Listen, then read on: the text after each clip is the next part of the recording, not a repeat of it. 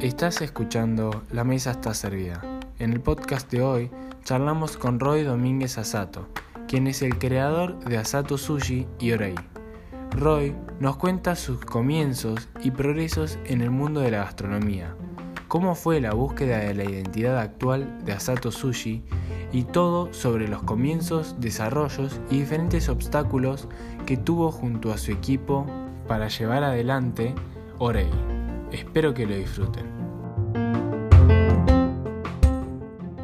Bueno, Roy, muchísimas gracias por aceptar la invitación. Es un honor tenerte acá.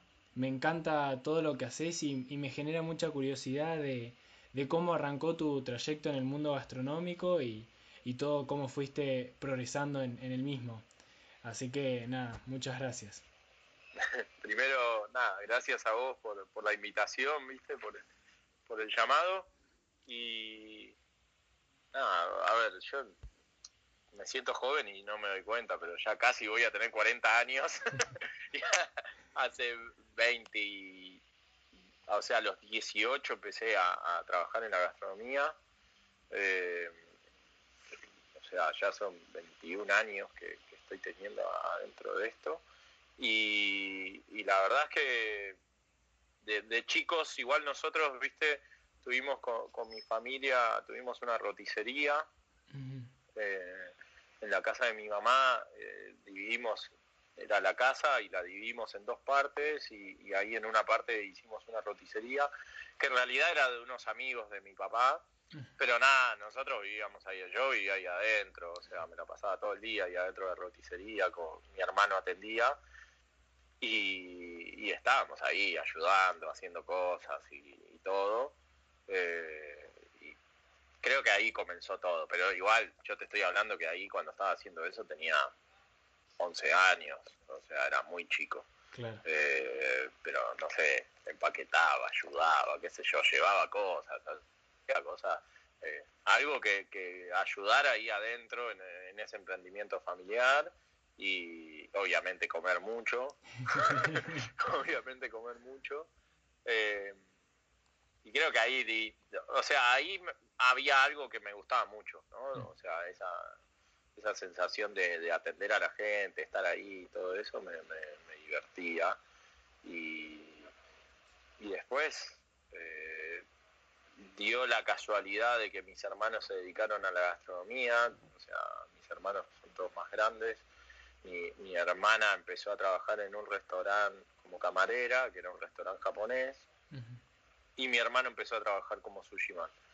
Y, era la época que te estoy hablando, 2000, 99, por ahí. Yo ahí estaba terminando el secundario. y, en esa época era como que ah, ya el sushi estaba muy en, cierto sector, ¿no? ¿no? No era popular, pero ya empezaba a haber una, una crecida de locales y de tendencias. O sea, ya empezaba a dejar de ser una comida para japoneses entre japoneses, claro. que empezaba a, ser más una comida de, un restaurante. Y entonces mi hermana empezó a trabajar ahí como camarera, después fue mi hermano de, de, de y, yo me, terminé el secundario y me puse a estudiar gastronomía. y, en las vacaciones de verano, como no me coincidían los horarios, me puse a trabajar ahí con ellos. Eh, estuve todas las vacaciones ahí como de, ayudante de cocina, pero yo no haciendo sushi, sino en la, en la cocina. Y era muy chico, o sea, tenía 18 años recién cumplidos y, la verdad que nada, tenía un pedo en la cabeza, ¿no? me gustaba lo que hacía, me gustaba lo que hacía, pero la verdad es que si hoy yo mismo me miro, eh, nada, me, faltaba curtirme, nunca era un vago. No era que no era que hacía las cosas mal, pero sí que, que me faltaba experiencia y todo. Eh, entonces me, faltaba eso y, también la costumbre, ¿no? De, trabajar horas, días, eh, varias cosas que, no, estaba acostumbrado. Y de repente pasar de, de estar con mis amigos o ayudar en la casa de mi vieja, hacer cosas a tener que trabajar y cumplir un horario y, jornadas largas laburando y, un trabajo que requiere físicamente otro estado físico y mental, era como que no, no, en ese momento no sé si estaba preparado para eso, pero creo que fue lo mejor. O sea, me generó algo que, que, me gustaba y que me hacía sentir útil dentro de lo que hacía, ¿no? y, como que eh, me, empezó a gustar. Si bien renegaba como todo de, los horarios, de los días, de que estaba acostumbrado a jugar al fútbol con mis amigos y todo eso, y de repente no más vacaciones, no más esto, no más lo otro, no más feriado, no más nada. Eh, nada, ya creo que, empecé a tener un vistazo de lo que era la cocina y me había gustado, o sea, me había encantado. Trabajé solamente las vacaciones después empecé en la escuela de cocina y después empecé a hacer una pasantía y, ahí ya después me llamaron para un proyecto que se estaba armando, para un restaurante, como también el ser descendiente de japonés, viste, te daba como otra apertura porque ya por, una cuestión de la comunidad ya te conocían, por alguien familiar o algo, y entonces era como todo mucho más fácil. ¿Y en dónde estudiaste? estudié en el normal número 6, era una, una escuela pública acá del gobierno, y, la verdad es que, o sea, el destino quería que, sea cocinero, porque eh, entrabas por bolillero, o sea, como era del gobierno, entrabas por bolillero, tenías que tener el secundario terminado, ¿viste?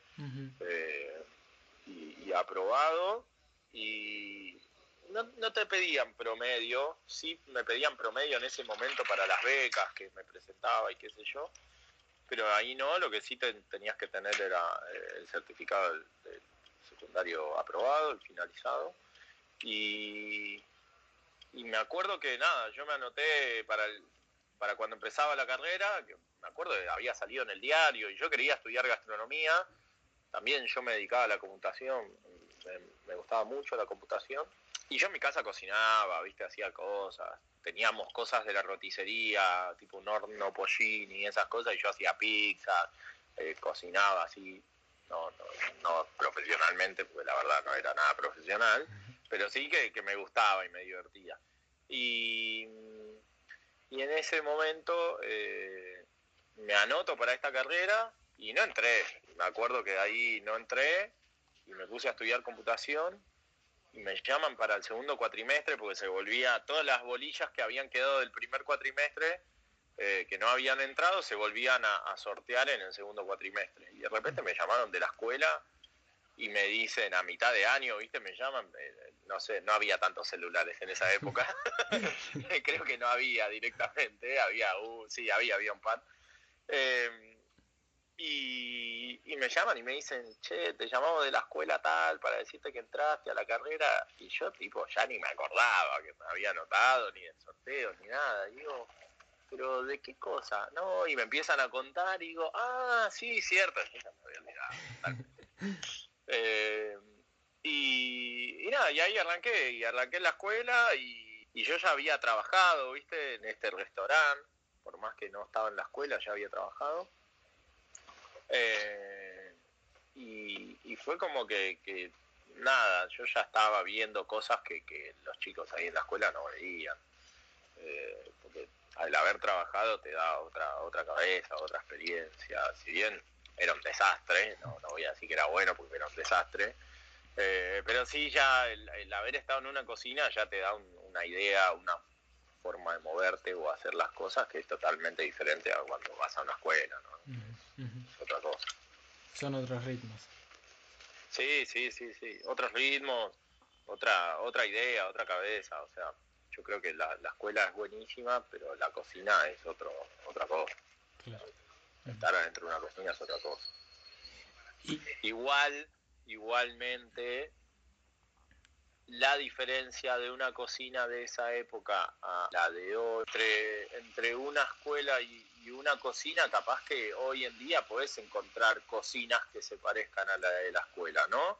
Pero en ese momento que te estoy hablando del 2000, 2001, no, un poco antes, 2001, la diferencia entre una escuela a, una cocina de, de, un restaurante era abismal, o sea, no existía nada de lo que existía en la cocina, era, era todo otro mundo. Hoy, hoy hay ya hay lugares que tienen mucha tecnología, que tienen muchas cosas, tienen muchas herramientas que veías en ese momento en la escuela, pero en ese momento era una cosa totalmente diferente, una escuela, una cocina. Eran dos realidades separadas. No había nada casi entre una cosa y la otra. Sí, sí, hoy puedes ir a un restaurante y hay un rational. En ese momento no había un rational, pero ni de casualidad en un restaurante. Claro, claro. Eh, era así. Hoy, hoy hay cosas. Y las dinámicas de trabajo entre el, la escuela y el es muy diferente. Totalmente. Sí, no, y las dinámicas de esa época también, entendamos, ¿no? Que era una cocina pesada, era, era una cocina complicada, la gente, la gran mayoría de la gente era gente grande, eh, que, que, venía curtida que le habían enseñado el oficio, entonces no tenía mucha mucha dialéctica eh, como, como docente, como para enseñar y todo eso, y, y también pasaba otra cosa, que la gran mayoría de la gente no, no había estudiado y era gente que, que, lo hacía por oficio, entonces había también una cosa de, que mucha eh, como, como defensa del puesto, ¿viste? Como que mucha inseguridad que venga alguien y le robe el puesto y todo eso, entonces se generaban unas dinámicas totalmente diferentes a las de ahora. Obviamente son cosas que pasan todo el tiempo en diferentes lugares, pero antes era como más marcado, porque ibas a un restaurante y preguntabas a ver cuál había estudiado de todo lo que estaban ahí, y creo que te, ninguno había estudiado, uno solo capaz, que era el, chef, después de los demás no había estudiado ni uno. Y hoy eso ya no se da tanto. Se da, pero no se da tanto. Claro. Y eso contaste de, del trato que había en las cocinas, que era muy duro y y todas las experiencias, ¿alguna vez dudaste de, si estabas encaminado en el lugar que, te estaba gustando? O, No, no, no, no por ese tipo de experiencias o por era porque era vago, o sea, no, no, no, no porque era vago, porque estaba acostumbrado a disfrutar de otras cosas y de repente el tener que disfrutar de, de otras, ya me voy a, me voy a retirar porque para empezar con la con la hora ahí. Eh, no por eso, por ese lado, sino más que nada, viste, porque eh, estaba acostumbrado a disfrutar la vida de otra forma, a, tener los feriados con amigos, a jugar al fútbol todo el tiempo, a la familia, esto, lo otro, y de repente pasar a, formatos en, donde tu franco es el lunes, tu vida transcurre solamente en los lunes, era como complejo. Y y si lo, la verdad es que si lo si laqueaba era por eso, no por, por otra cosa. No porque no me gustaba, porque la verdad me encantaba. Y lo que me generaba era que me hacía, a ver, me, habían enseñado cosas eh, en, la dinámica de, de, trabajar que me eran muy útiles y me eran muy útiles como, como ser eh, funcional a los equipos en cada lugar que entraba. Entonces era como que encajaba bien eh, en el lugar que entraba, agarraba la dinámica rápida y como que sentía que, no te digo que era una pieza fundamental, pero no era alguien que, decían todos, che, este saquémoslo porque no, no va. ¿Entendés? Entonces como que enseguida me, me acomodaba y me encontraba mi lugar en donde yo servía al equipo y el equipo funcionaba mejor porque estaba yo. Eh, que es lo que yo le, digo todo el tiempo a los chicos, ¿no? Que, si vos entendés esa dinámica dentro de una cocina, es como que todos los engranajes funcionan y uno termina siendo el funcional del otro y ahí es como que se arman esos equipos que son imbatibles, ¿no? Porque todos quieren laburar con vos porque tal o cual cosa y le facilitas eso al otro y el otro te lo facilita a vos y, es como que trabajás y te da gusto trabajar con, esa gente, que, vas encontrando esas dinámicas.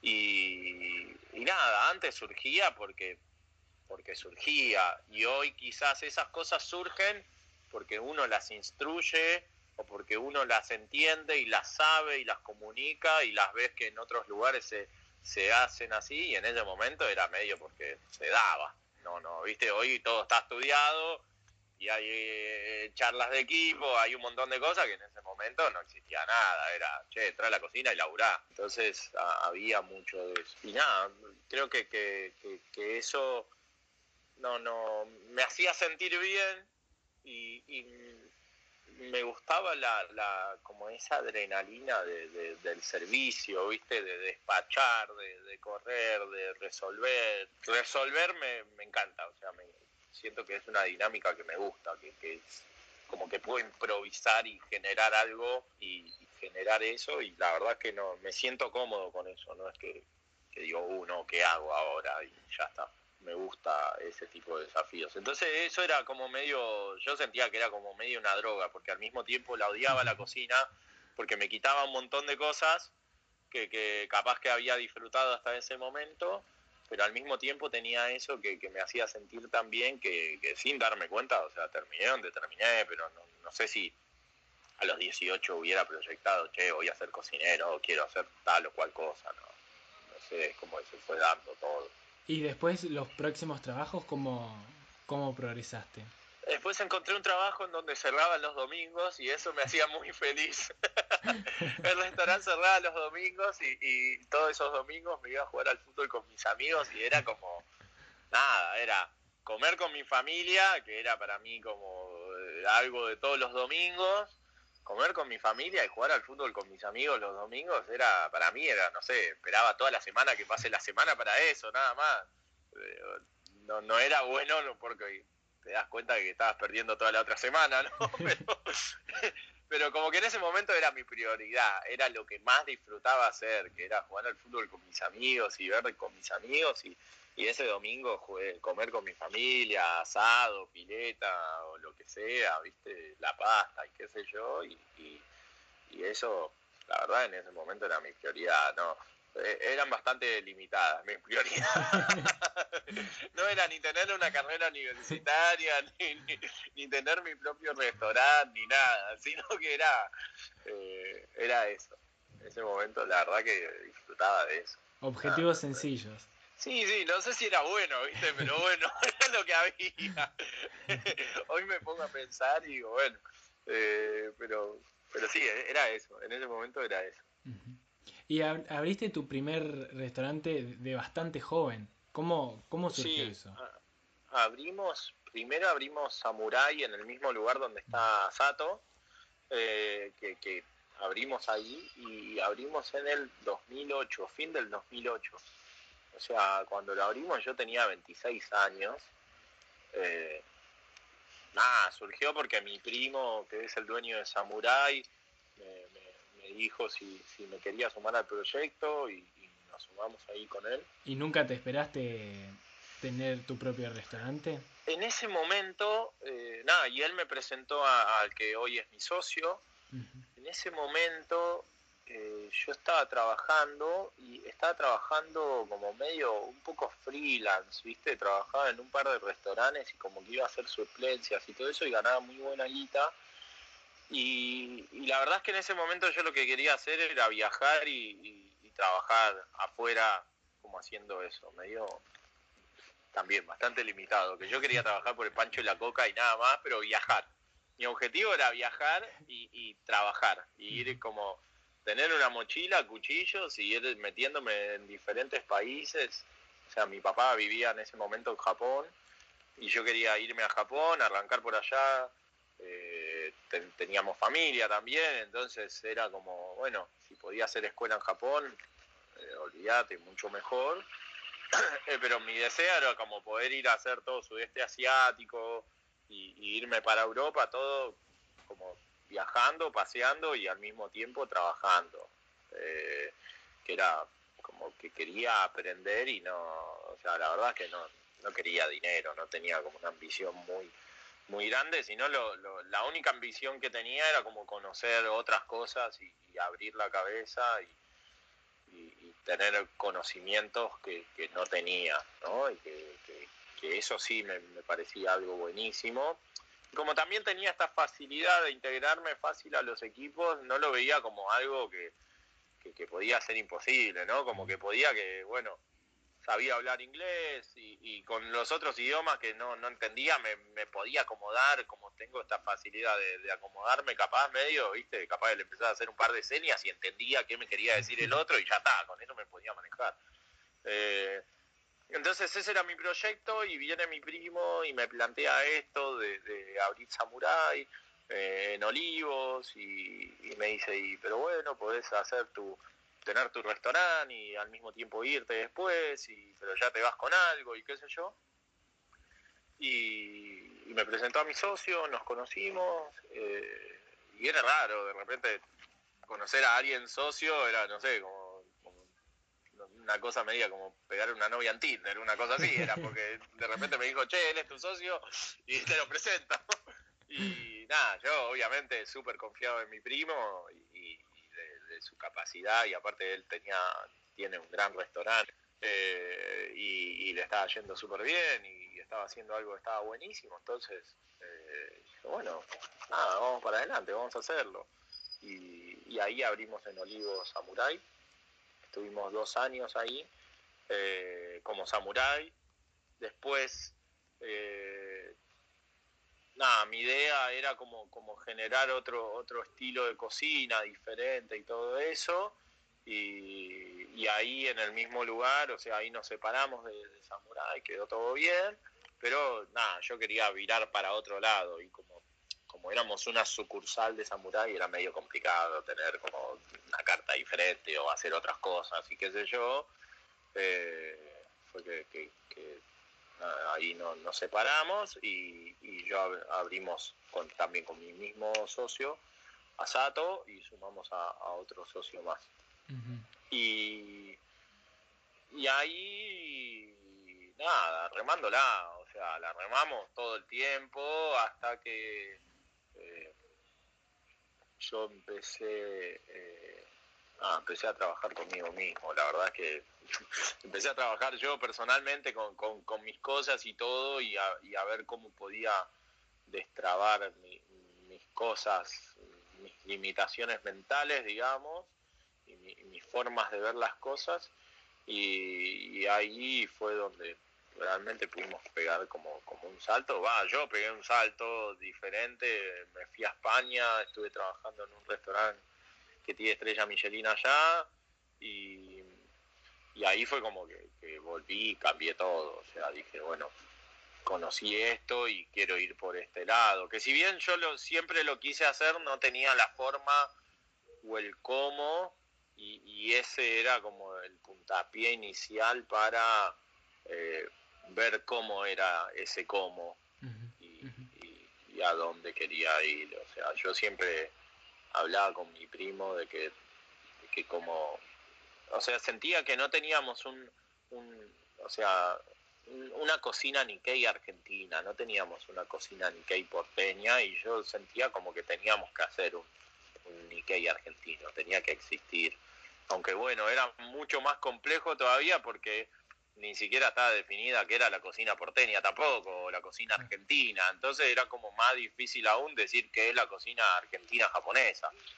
Eh, pero bueno, ya entendía de que había un camino en este lugar donde había trabajado, era, eh, era cocina española japonesa y, tenían toda esa fusión. Ah, y, tomé cosas de ahí y, y conceptos, ideas, y lo ayorné a, cosas de acá, ¿no? Y ahí es como que empezamos a, generar otra cosa diferente a lo que había en el mercado en ese momento. Porque la, otra rama de la cocina, o sea, estaba la cocina tradicional japonesa, que, son la gran mayoría los restaurantes japoneses, clásicos, ¿no? De japoneses, hechos por japoneses. Y después estaban los locales como más comerciales, como sé, Dashi, eh, todo un montón de esa época, que tenían como más esa cocina japonesa pero fusión, y ya se empezaban a meter los restaurantes japoneses peruanos, Osaka Paru y, todos, todos esos, eh, pero nada, todos iban para el mismo lado, todos empezaban después a hacer las cosas que, que, la, influencia peruana, pero no había una, influencia argentina en la cocina japonesa. Y, yo en eso veía como que había una beta que se podía utilizar y, aprovechar a, a, generar algo distinto, porque si no era como que era como muy difícil equiparar el nivel de ellos porque ellos tenían un conocimiento que nosotros no teníamos. Nosotros no somos peruanos, entonces ellos la iban a tener mucho más clara de nosotros. Y, en cambio en hacer otras cosas eh, diferentes, bueno, ahí podíamos tener una diferencia nosotros. era, un poco esa la idea. Y ahí creo que, fue como, como que, empezamos a, marcar una cierta tendencia en el, mercado. ¿Y cuánto tiempo estuviste en España? Como una propuesta distinta, ¿no? Claro. ¿Y cuánto tiempo estuviste en España? En España estuve eh, 20 días ahí en ese lugar y después me fui a trabajar un mes a New York. O sea, después ahí en New York trabajé en una cevichería, trabajé eh, en un restaurante argentino, en Balvanera, de Fernando Navas, eh, eh, en, una cevichería que me había pasado Anthony en ese momento, que era el chef de la mar, el contacto, y, y con Fer Después también me pasó, nada, y lo, acompañé a hacer un par de eventos y todo eso, unos eventos allá en New York. Eh, después volví a ir, pero a hacer otras cosas. ¿no? Pero ese año sí, me fui un mes y medio, medio mes estuve en Madrid ahí trabajando y después me fui ese mes a, trabajar a New York. Y entonces cuando volviste y contaste que que afrontaste todo de una manera diferente, sentiste que, hubo un cambio en, tu visión y en, tu menú y lo que vos estabas haciendo con, con Asato. Sí, porque la verdad es que, o sea, la, visión yo como que la tenía, pero no la podía plasmar, porque la verdad era que no tenía el conocimiento para plasmar algo que, ignoraba, ¿no? O sea, sabía que era lo que quería hacer, pero no sabía el cómo y, el cómo terminó apareciendo ahí post ese viaje, porque haber trabajado con Fer en Balvanera también me abrió un montón la cabeza, porque él tiene una cocina argentina, pero como, como con muchas cosas eh, mediterráneas o, sacando cosas de Italia y de España, viste, con esos toques. Y, aprendí un montón ahí también. Entonces, después el restaurante japonés con influencia española también me, me dio otros sabores y otros, otras técnicas y otras ideas. Y, conjugué un poco de todo, más lo que había acá, más lo que sabía yo, y dije, bueno, hagamos algo que vaya para otro lado. y, se fue marcando el rumbo para ese lado, pero eh, sí, ese fue el, digamos, como el puntapié inicial. Y ahí es como que se distinguieron y, y, empezaron a tener mucho más éxito, ¿no? Sí, sí, porque agarramos como una beta del mercado que, que, era, o sea, agarramos una beta del mercado que era la línea del medio, que no había mucho. Estaba lo, lo, lo malo, directamente, el sushi malo o el sushi carísimo y muy bueno. Pero el, eh, carísimo y muy bueno no solamente eran productos, sino también eran servicios, infraestructura, un montón de cosas, ¿no? Pero en la línea del medio, en, donde tenías un restaurante que, estaba bien, que estaba lindo y que tenía buena comida, no había muchos, muchas cosas.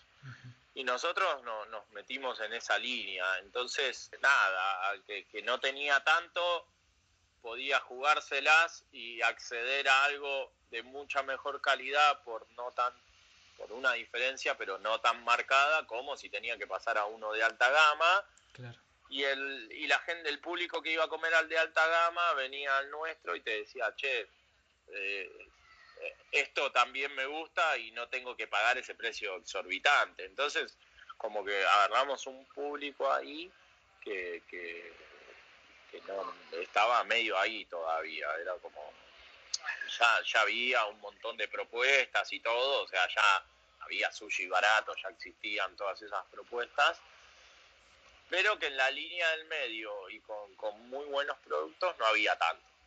O sea, hoy, hoy hay mucho más, hoy hay unos cuantos chicos emprendedores que han hecho algo y está bueno y todo.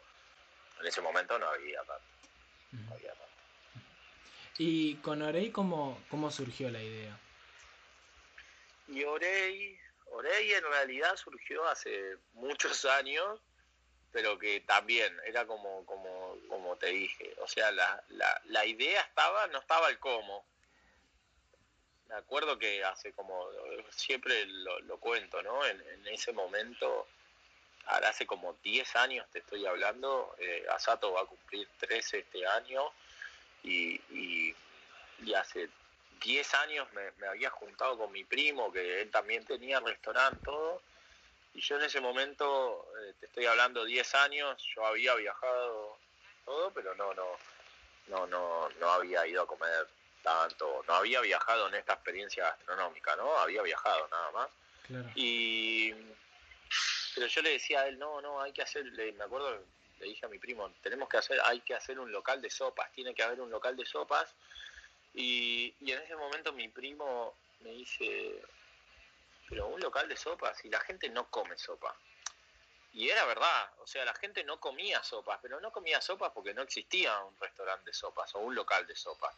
Entonces, la, visión esa era de parte de eh, nosotros, como dueños de restaurante, que capaz que teníamos una propuesta de sopa dentro de una carta y que nadie la elegía, ¿no? De que había un nicho de gente que quería ir a comer sopa especialmente, ¿no?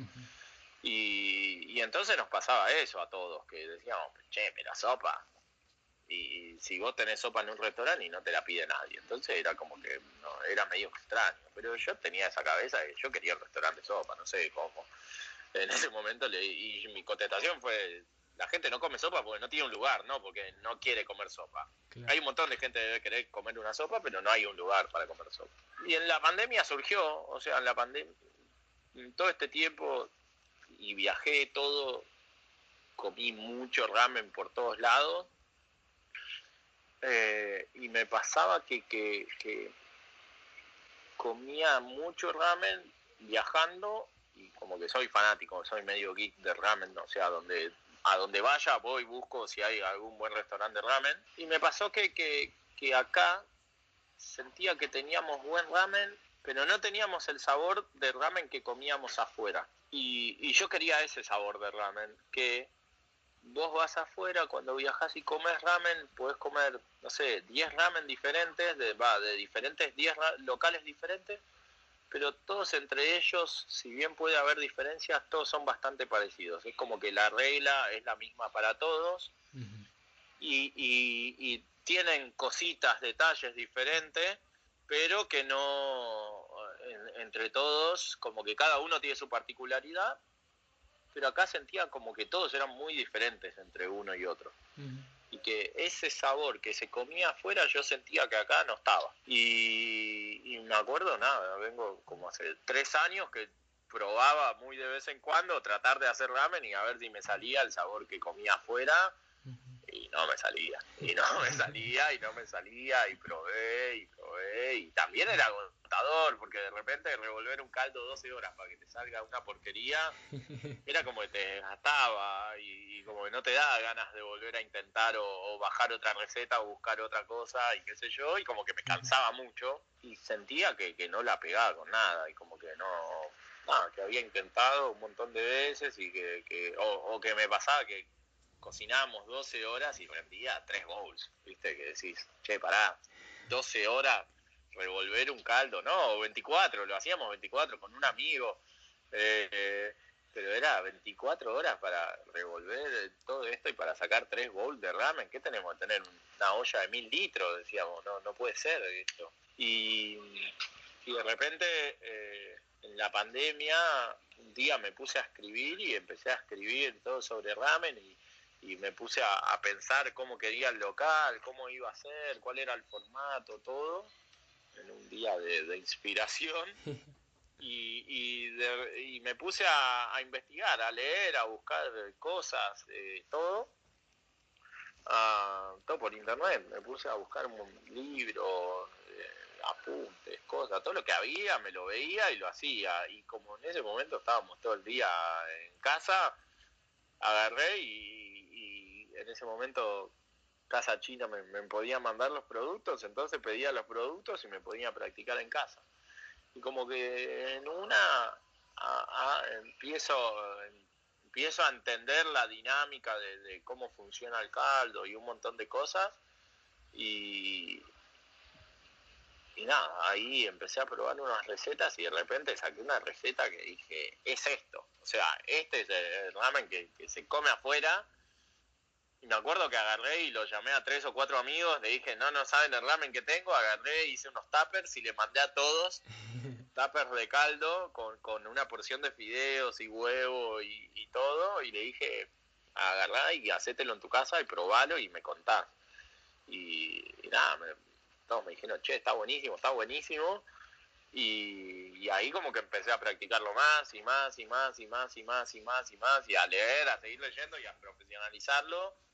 Y como que, no sé, me, agarró como que me empicié, me, volví loco. O sea, y me, sigue me sigue generando eso, como, como que me generó una adicción a, entender cómo funciona y cómo lo puedes mejorar y, y todo eso. Y, nada, los japoneses son así, ¿viste? Hacen todo muy a ese nivel y a mí me generó eso y como que sentí una conexión con el producto que, que me había pasado con el sushi, pero que me había pasado hace un par de años y hace un par de años que ya no me pasaba tanto a ese nivel, ¿no? Como que había descubierto un mundo nuevo y me volví loco. Y ahí arranqué. Y después eh, hablo con mi primo y yo quería ir a hacer temporada afuera, ¿viste?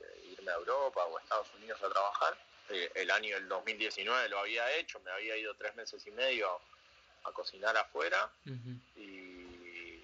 primo me dice, mirá, cocinar afuera está re complicado, no creo que vayas a poder ir. Y me dice, ¿y por qué no haces lo de ramen? Y yo, no, quiero ir a cocinar afuera, no, no. Y de repente yo ya había escrito esto, ya había hecho todas las pruebas y un montón de cosas. Y le dije, sí, ¿sabes qué? tenés razón, tengo que hacerlo de ramen, le digo. Y nada, ahí no, nos empezamos a... Eh, estábamos los dos ahí por internet y empezamos a buscar locales y él me mandaba locales y yo le mandaba locales, todo por ahí por WhatsApp. Y me dice, che, mirá este, mirá este. Y yo quería que sea barrio chino. O sea, me, encantaba el point de que haya un ramen en barrio chino. O sea, más, más emblemático que eso no, no iba a haber nada. Creo. Y y, y después con, con, encontrar el lugar, o sea, contaste que, que se mandaban, ¿fue muy difícil?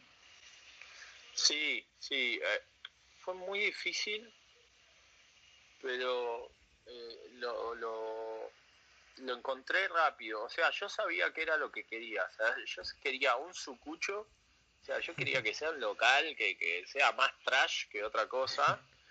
y que, que, nada, que sea una ventana. Yo lo único que quería era que sea una ventana y que sea un lugar medio trash, que, que, que, tenga una buena vereda como para que la gente pueda pedir y, comer ahí afuera en la vereda o irse con, con, su porción de ramen. Era, era lo que, o sea, para mí el, formato era eso. Era una vereda y gente comiendo ramen por la calle, que se vaya slurpeando los fideos ahí caminando, ¿viste? y, de repente en todas esas miradas de locales y este vine, eh, lo vi y como acá a la vuelta está Americano, que es la cafetería de mi amigo de Peter, eh, que yo venía siempre, porque venía acá al barrio chino a buscar mercadería y después me pasaba a tomar un café y a charlar con él. Lo vi, llamé al, al propietario, vine a ver los locales, porque había varios, y cuando entré al local me paré, cerré los ojos y sentí que me pasaba ahí adentro y dije, sí, es este local, o sea, es este local, tengo que alquilar este. Eh, y como que sentí esa conexión con el lugar y dije, no sé cómo, pero lo voy a alquilar. O sea, no tenía ni idea, no tenía ni plata, nada. tenía ganas, o sea, eh, nunca sé el cómo.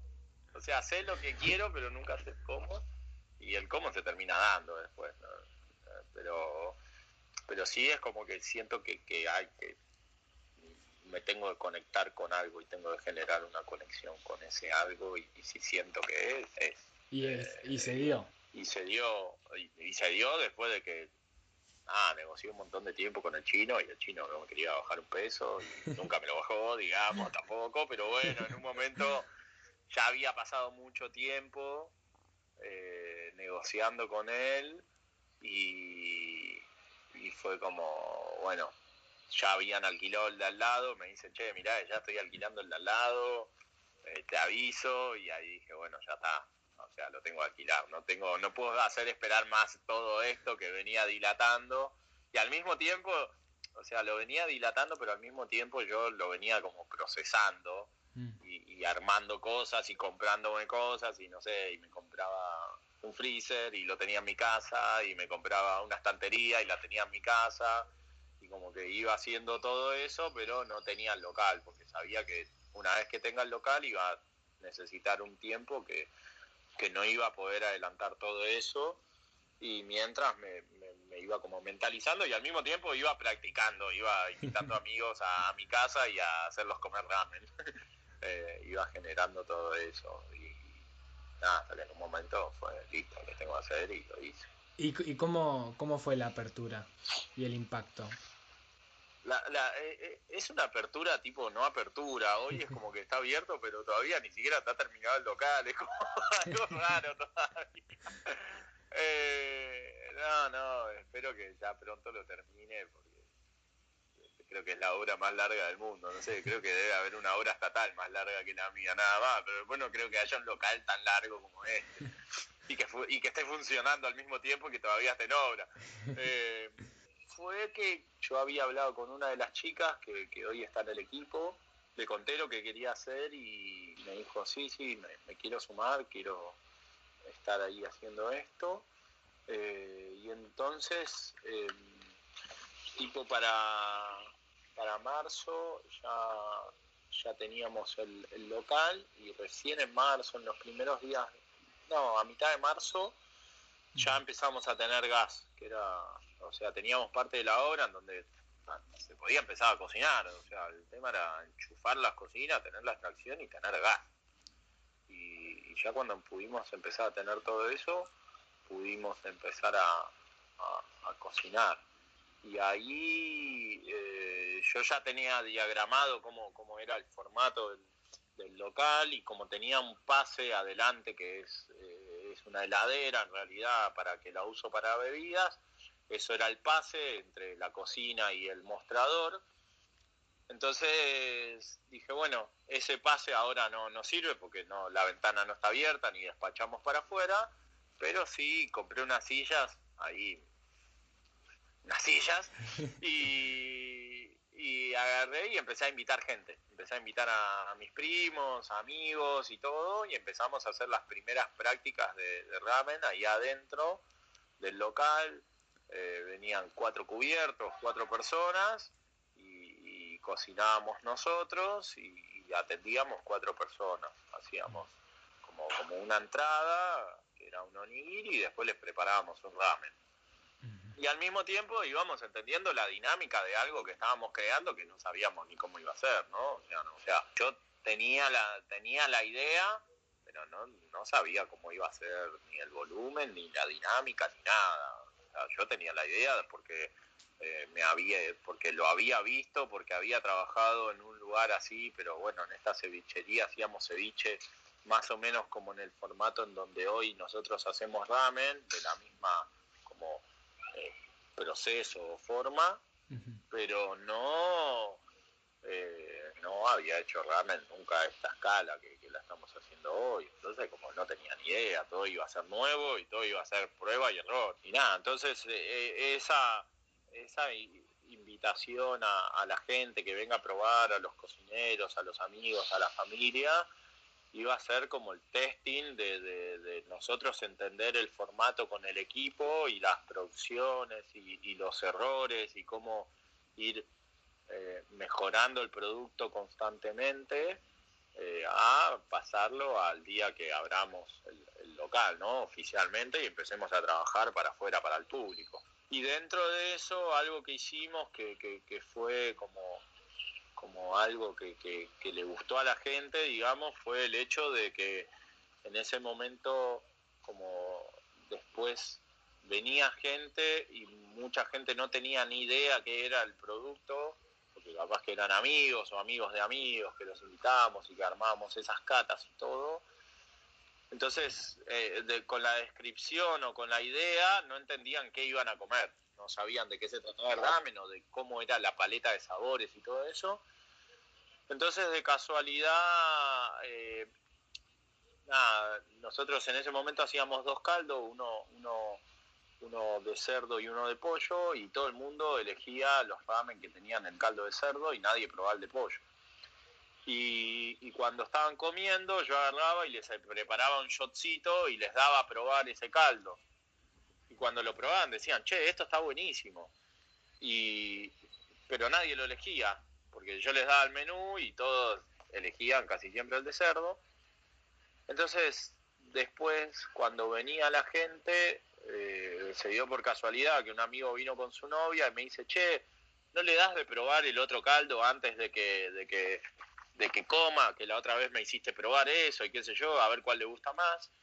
Y, se dio la casualidad de que le preparé y, le gustó y al mismo tiempo le empecé a preparar los otros caldos también, las otras mezclas y sabores y de repente empezamos a hacer un omakase de, ramen que, que, fue hacer toda una degustación de caldos y sabores y hacer tipo eh, con, con, una base de tres caldos hacer ocho sabores de sopas. Y empezamos a, arrancamos con eso, a, darle un vasito a cada uno y yo armar una, una, un sabor de sopa y se lo iba sirviendo y ellos iban tomando y iban y yo le daba la descripción de lo que tenía y iban degustando todas las sopas, todos los sabores. Y después al final tenían que elegir un sabor para armarle un bowl de, sopa, ¿no? De, eh, y de repente, claro, eso fue re loco porque a nosotros también hasta nos había sorprendido de ver toda la variedad y paleta de sabores que teníamos eh, tomando sopa, eh, que, era como un producto que a uno la, gente como eh, o es esta sopa o es esta, pero no hay tanta variedad, tanta textura, tanta diferencia entre una cosa y otra y de repente acá se abría un abanico de sabores que todo era muy distinto y, eso como que, a los cocineros también los volvió locos, o sea, les encantó a los cocineros de repente estar probando un montón de variedades de sopa, que era algo que nunca habían hecho ellos tampoco y yo tampoco. Eh, y, de repente me daba cuenta que estaba haciendo un omakase de sopa, de, caldos.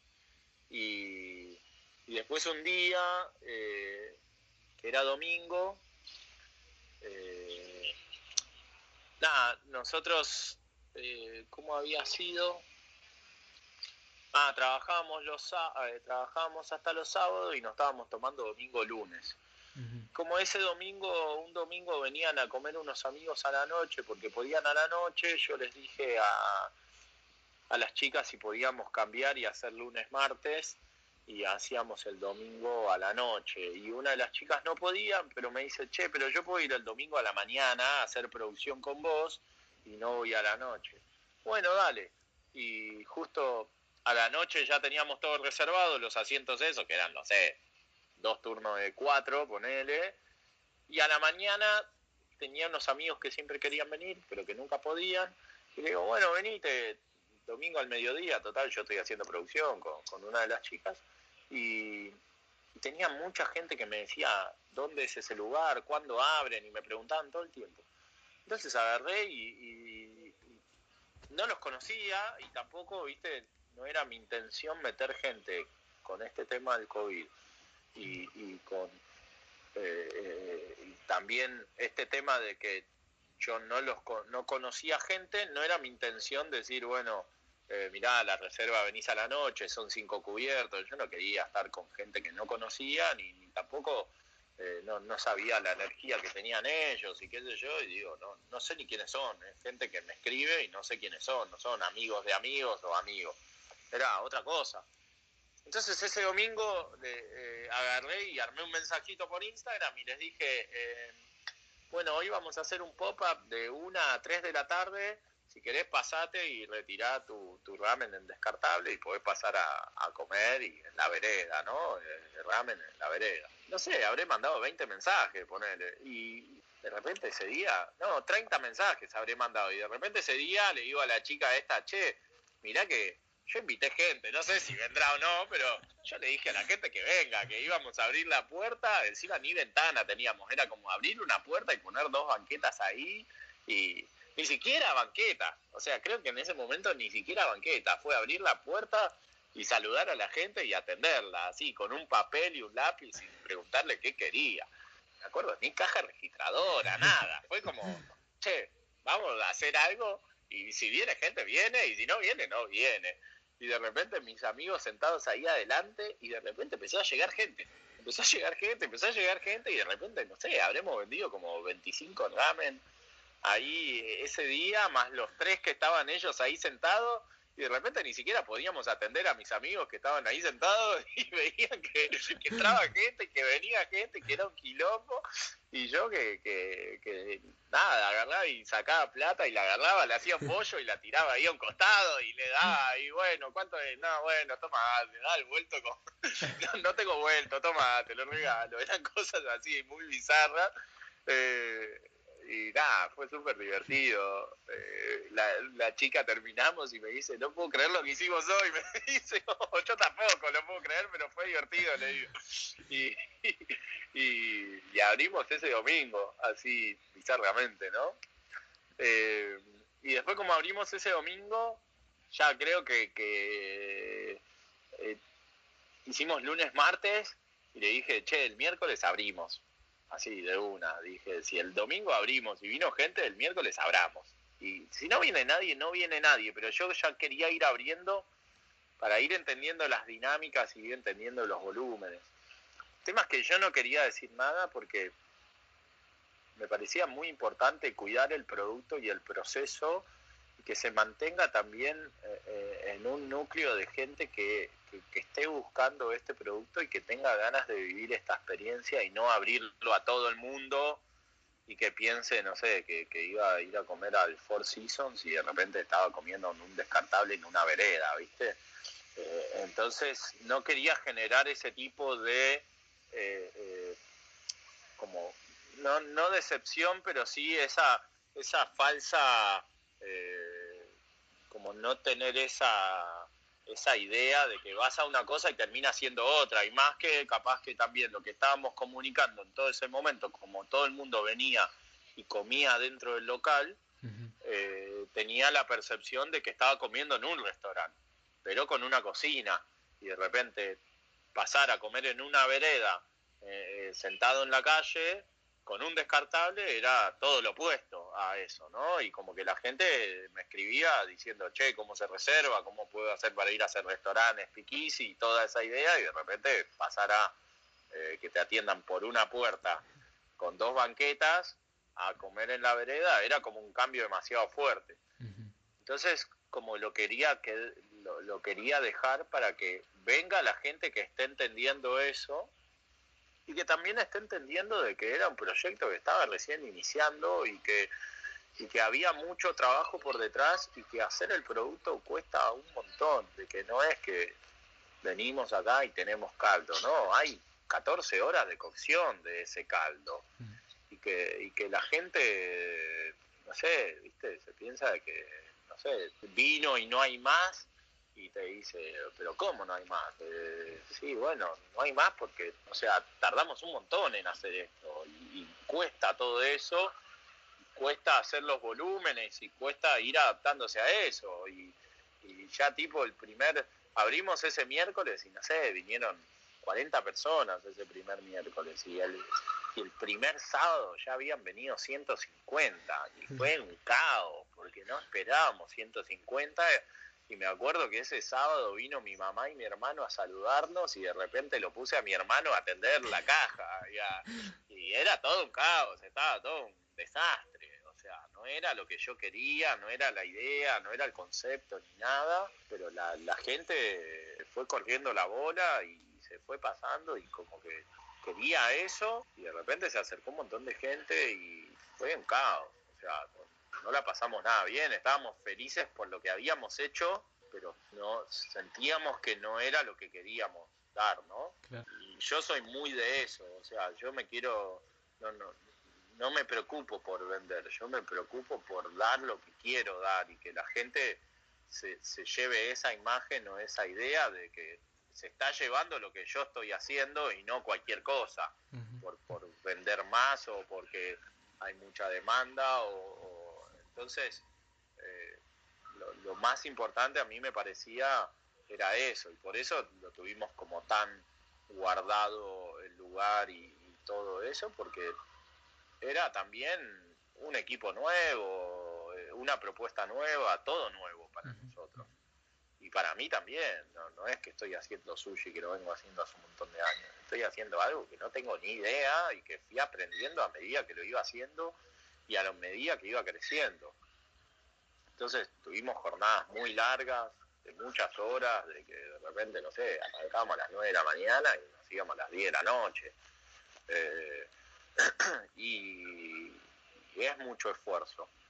Eh, y la gente no ve eso, la gente ve que quiere un pote de ramen, un bowl de ramen, nada más, no, no, no está viendo todo lo que hay de atrás. Y todo eso para, para hacer ese producto eh, es mucho. Y, y, entonces, por eso también yo quería que venga esa gente que esté viendo eso, que esté viendo de que detrás de todo esto hay un montón de gente que, que, se está esforzando por, por hacer ese producto y bien, ¿no? Como lo queríamos dar nosotros y que no y que, que, no se lleve otra cosa. Y, y por eso también decidimos de, decir, bueno, listo, hay tantas unidades y se vende tanto y, y hasta acá llegamos, porque no queríamos llegar a ese punto en donde por vender, vender cualquier cosa y que la gente se lleve otra idea. Y también, bueno, eh, no, nos ha pasado de que la experiencia ha sido pésima porque de repente vino y esperó un montón de tiempo y nada, es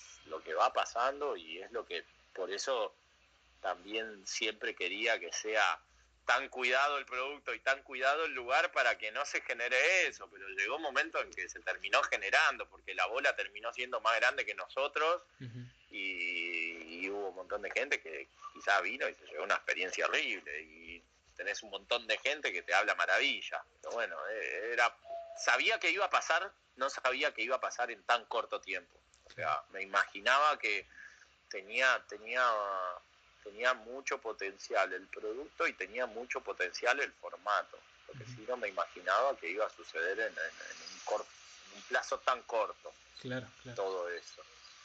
Y, eso, bueno, también te, te juega, viste, como como en contra, porque, no estás preparado. Y la verdad es que a mí si algo es como que, me duele es que, la gente se vaya decepcionada por no, no haberse llevado la experiencia que uno quería brindar y quizás uno vino y se quedó esperando y terminó yéndose a las puteadas porque nunca le entregaron el ramen o eso. Entonces como que dijimos, bueno, y, y es más, ese primer sábado que abrimos, el domingo queríamos abrir, obviamente, y el domingo dije, no, o sea, no vamos a abrir el domingo, vamos a cerrar el domingo, vamos a venir a hacer producción y vamos a plantear cómo hacer las cosas bien a partir de este día y que no vuelva a suceder, o sea, que nunca más volvamos a tener un despacho como el de ese sábado, ¿entendés? Y dijimos, che, ¿en qué fallamos? En esto, en esto, en esto. Bueno, esto, esto, esto, a partir de ahora se hace de otra forma, dicho y hecho. Pero yo sabía que si abríamos al otro día iba a ser un caos de vuelta, pero que iba a ser un caos peor aún, porque ni siquiera eh, teníamos producción de nada, habíamos quedado cero. Y, al otro día llegar a hacer toda la producción y encima tener un despacho horrible iba a ser de lo peor.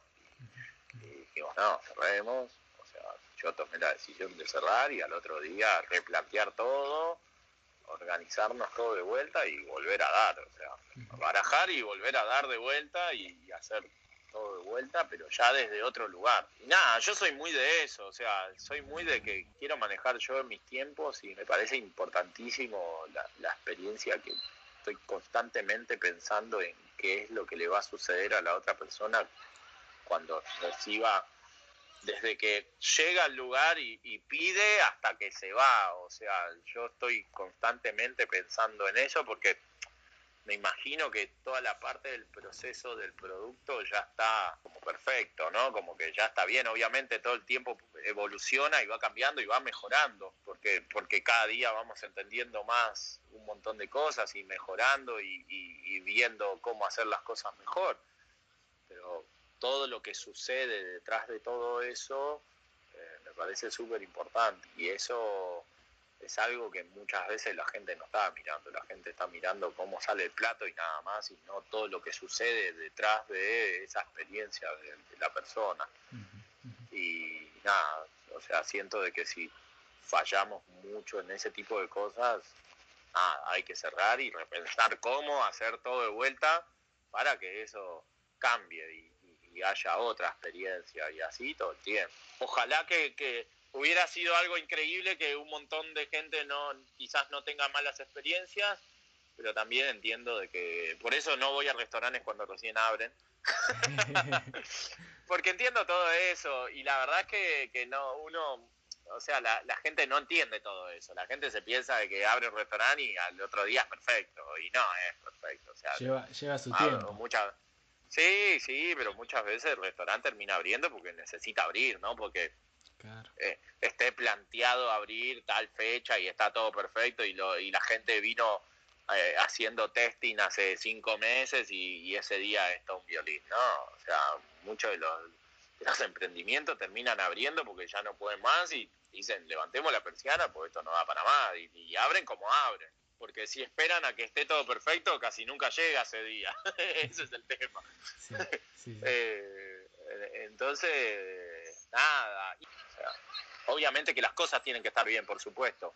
No, no, no toleraría de que las cosas salgan mal, pero, pero bueno, también pueden fallar y, y en algo donde está creciendo, si me decís que falla cuando ya tenés un año abierto, te, entiendo, ¿no? O sea, ya ahí hay un, error desde otro lugar, o un lugar que recién está viniendo, es como que está todo en ese proceso. Claro. A, sí mismo los clientes están en ese proceso, no es que solamente el lugar, sino los clientes también están en ese proceso. Claro, sí, sí, sí. Y, y también este, es complicado, bueno, me imagino que como vos contaste que al principio no, no sabían la cantidad de producción y, todo eso, que, bueno, me, hacer la escala uno se la puede imaginar, pero hacerla, plantearla en, en lo real es difícil. No, es una locura, es una locura, o sea, nosotros pasamos de, de, de 0 a 10.000 en, en una semana, ¿entendés? Pasamos de, no sé, o sea, yo traje cosas que, que, fui comprando y que las, las usaba en mi casa cuando preparaba ramen y todo. Y llegó un momento que, no sé, en el primer mes creo que la mitad de la batería de las cosas que había traído me las llevé todas a mi casa y tuve que comprar todas cosas nuevas porque ya no servían para nada. O sea, esa ollita que usaba en mi casa para hacer ramen, acá de repente pasó a ser una palangana. Eh, y así todo, entonces nos pasaba constantemente que todo el tiempo estábamos en un loop, de que todo el tiempo terminábamos haciendo lo mismo, pero siempre un poquito más, siempre un poquito más. Y no teníamos heladera, no teníamos frío, entonces era como todos los días terminar el día hacer un Tetris, che, ¿dónde va esto? ¿Dónde pongo el otro? Y, todos los días así, y encima vas creciendo y vas, y, es todo muy complejo. También creo que si, si el lugar hubiera estado más preparado para eso, obviamente hubiera sido todo más fácil, pero como estábamos haciendo algo que ni siquiera nosotros sabíamos, ni siquiera yo no tenía ni idea, todo es como que se fue haciendo a medida y de repente pasé de, de como te digo, de tener una ollita, una olla para esto, a de repente comprar una olla que era cuatro veces más grande y que no estaba preparado yo para usar una olla cuatro veces más grande y no lo tenía planeado porque pensé que eso iba a pasar escalonadamente y decir, bueno, tengo una ollita chiquita, compro una de medio y después compro una gigante, ¿no? Y de repente pasaba de la chiquita a la gigante, claro. de un día para otro. Y, y, y la estructura también, como no sabía cuál era, iba a ser la dinámica, la estructura es como que la dejé con lo justo, porque no sabía dónde iba a meter las cosas y, y tampoco no quería hacer cosas que al otro día de repente, no sé, che, acá voy a poner un estante para esto y de repente lo ponía y al otro día no me servía más porque, no sé, de repente decíamos que íbamos a hacer 50 y estábamos haciendo 150, entonces el estante no servía para nada. Entonces como que muchas cosas quedaron en ese bache y era, bueno, ahora que ya sabemos que hacemos tanto de esto, bueno, ahora sí hagamos un estante, pero para 150.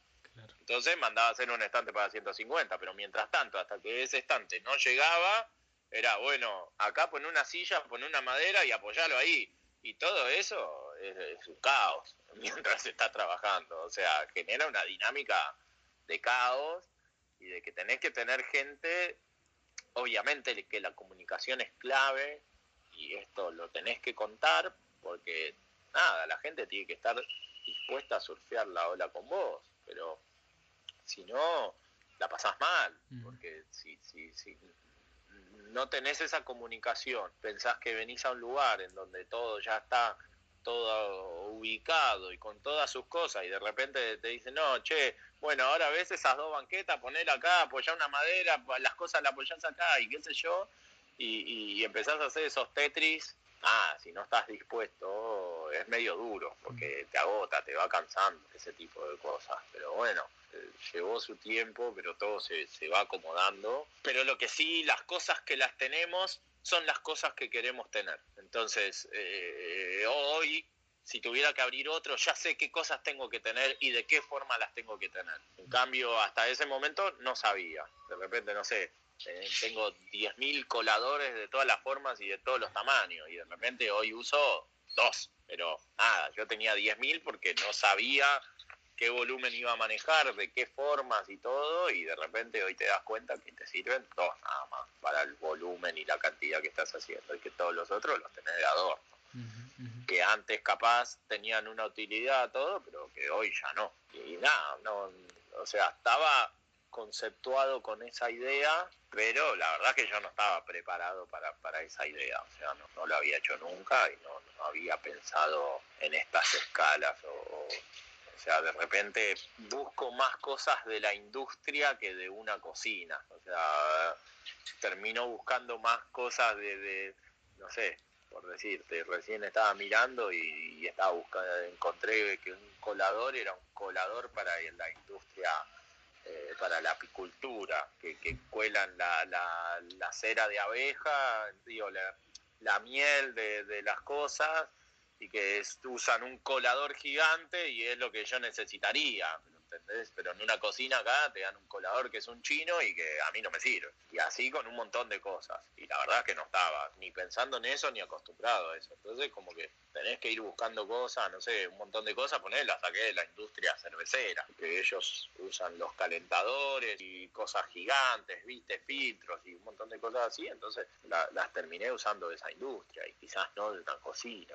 Y también, este, bueno, eh, ya pasando más a, la actualidad, este, hace poco también estuviste en Masterchef eh, como invitado. ¿Cómo fue eso? ¿Qué, ¿Cómo fue tu experiencia?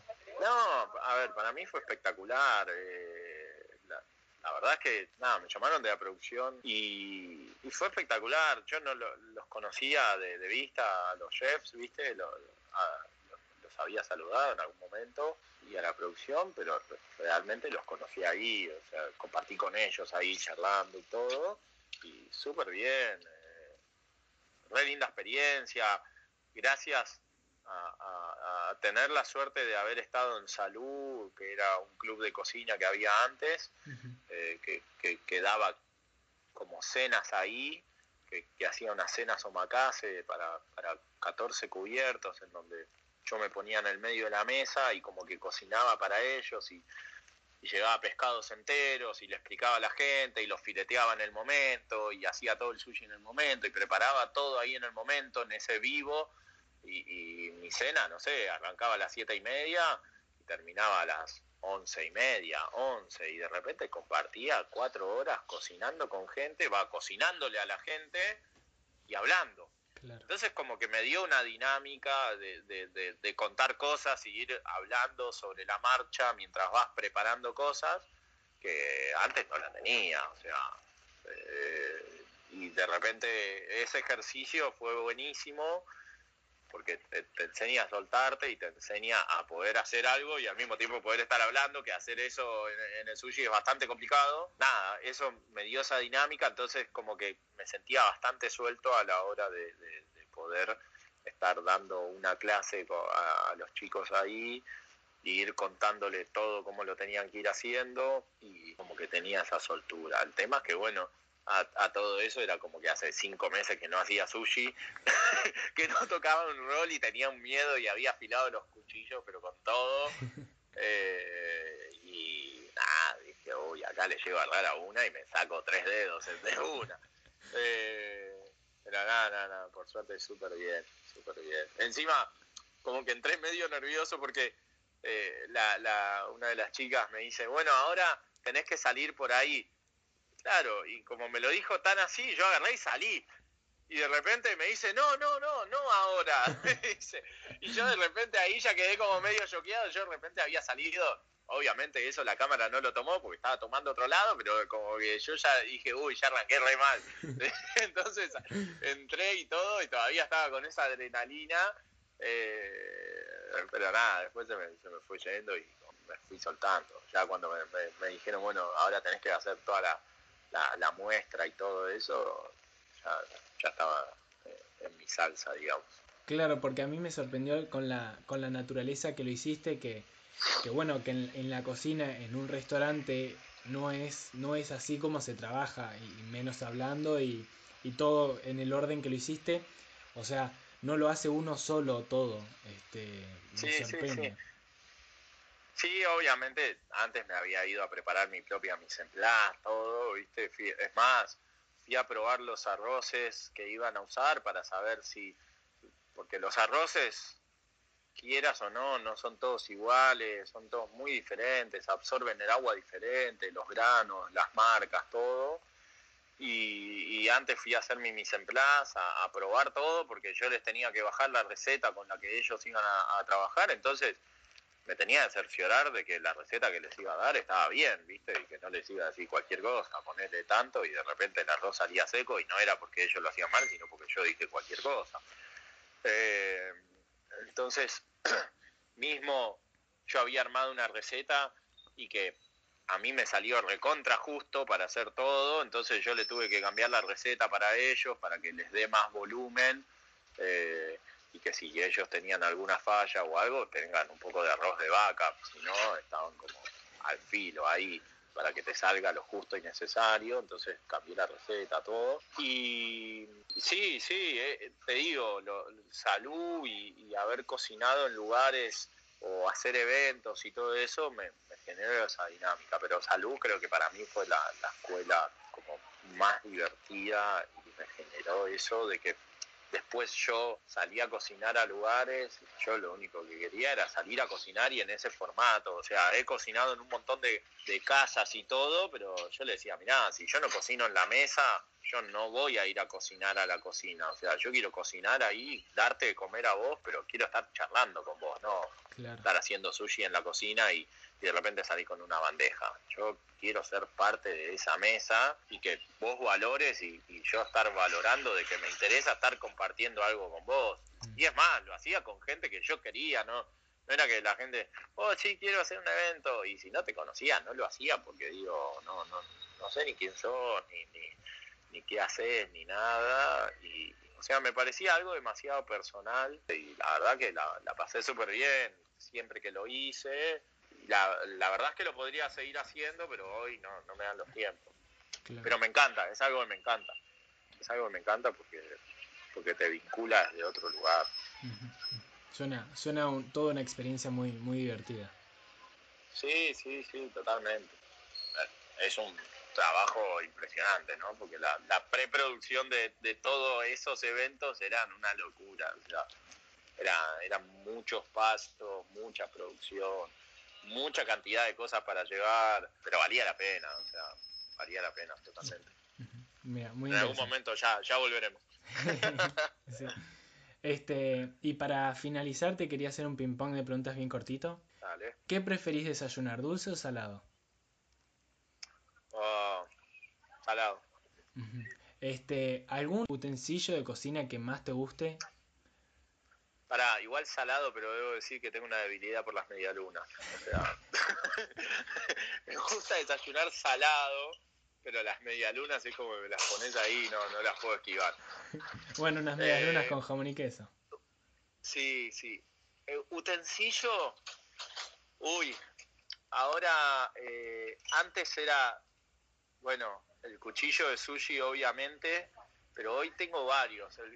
El, cuchillo, la pinza para emplatar y hoy hoy tengo tengo una debilidad por el, refractómetro, el medidor de caldos. O sea, tengo una debilidad por eso.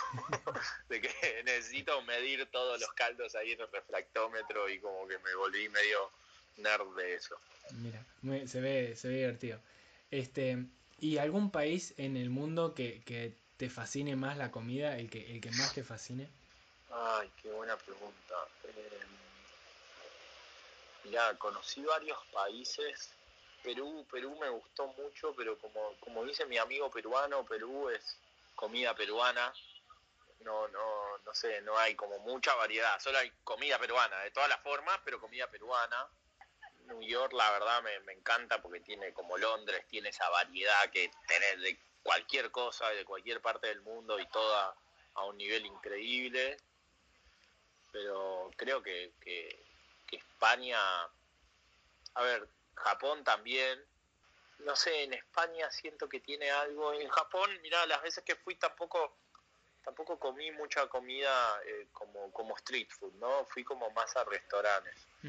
Pero pero España tiene algo, me falta el sudeste asiático, sé que ahí tengo un nicho de que no, no puedo decirlo, y tampoco toda la parte de, de, Turquía o toda la parte árabe, toda esa parte que tiene ese street food.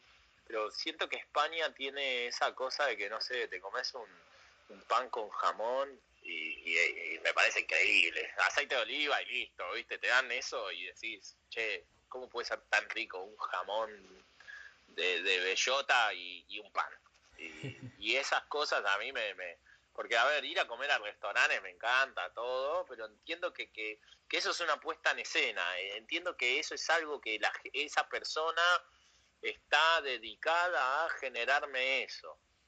Pero ahora ir y sentarse en un barcito y que te den un pan y un jamón, tipo, ya está, no hay mucho más que eso. El tipo te cortó un jamón ahí y te dio un pan y listo. Y es eso, y es espectacular. Y, capaz que es el jamón, no te digo el más barato, pero tampoco es el más caro del mundo y, es algo increíble. Te dan unas aceitunas, qué sé yo. A mí esas cosas como que como que son las que más me, me gustan. A mí me, digo, me, me, como que me mueve la comida que es barata, o sea, económica, o un producto que no es nada, como decirte, no sé, te doy una papa y de repente comes una papa y es increíble. Y eso me encanta, porque decís, che, hacer una papa eh, no es fácil, porque, porque una papa la podría hacer cualquiera, pero esta papa no te la hace cualquiera. Entonces, ese tipo de cosas a mí me, me gustan y siento de que eh, en España encontré como muchas cosas de esas. Eh, en Italia también, ¿no? En Italia también. En Italia con la parte de los quesos y todo eso me,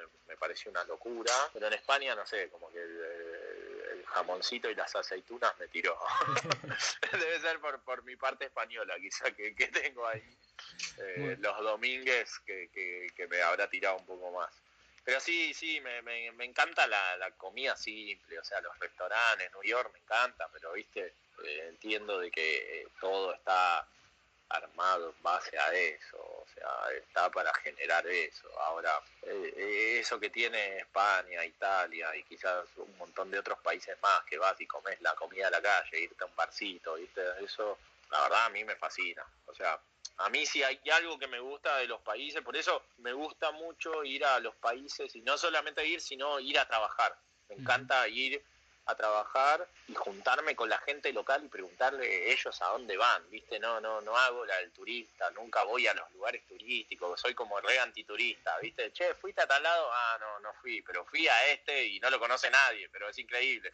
Eh, y, como me encanta eso, de sentirme que y entender por qué la gente hace tal o cual cosa o come tal o cual cosa y es como que eso me hace sentir de otra forma, porque lo otro entiendo de que es una puesta en escena para generarle algo al turista, ¿entendés? Entonces es como que todo está preparado para eso y más allá de los precios exorbitantes que siempre suelen tener ese tipo de cosas, me, me gusta eso, me gusta sentir que, es lo que hace la gente que, que, está ahí, cuál es su vivencia o cuál es su idea. Y, y por eso me gusta mucho, no sé, en este viaje que hice, que en todos lados tuve la oportunidad de trabajar, viajar y trabajar y, hacer cosas que hace la gente de ahí, salir con esos cocineros, ir a las recomendaciones que me daban ellos y ese tipo de cosas, es como que tenés otra experiencia totalmente diferente. Muy interesante esto lo que contás y bueno, y todo, toda tu historia y todo, todo lo que contaste que, que es muy divertido,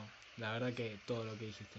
Así que te agradezco muchísimo este, por tu tiempo y, por, por, la honestidad y por, por todo lo que contás. Así que muchas gracias. Gracias a vos. Y bueno, me parece que se hizo un poquito largo, Luquitas. Por mí no, no es problema. Un ratito. No, no, a mí tampoco. La verdad que lo hago con mucho gusto y me divierte. Y, ojalá que a todos los demás también les parezca interesante y les sirva eh, esto. Sin dudas, este, sí, contaste algunas cosas muy, muy interesantes, así que bueno, muchísimas gracias. A vos.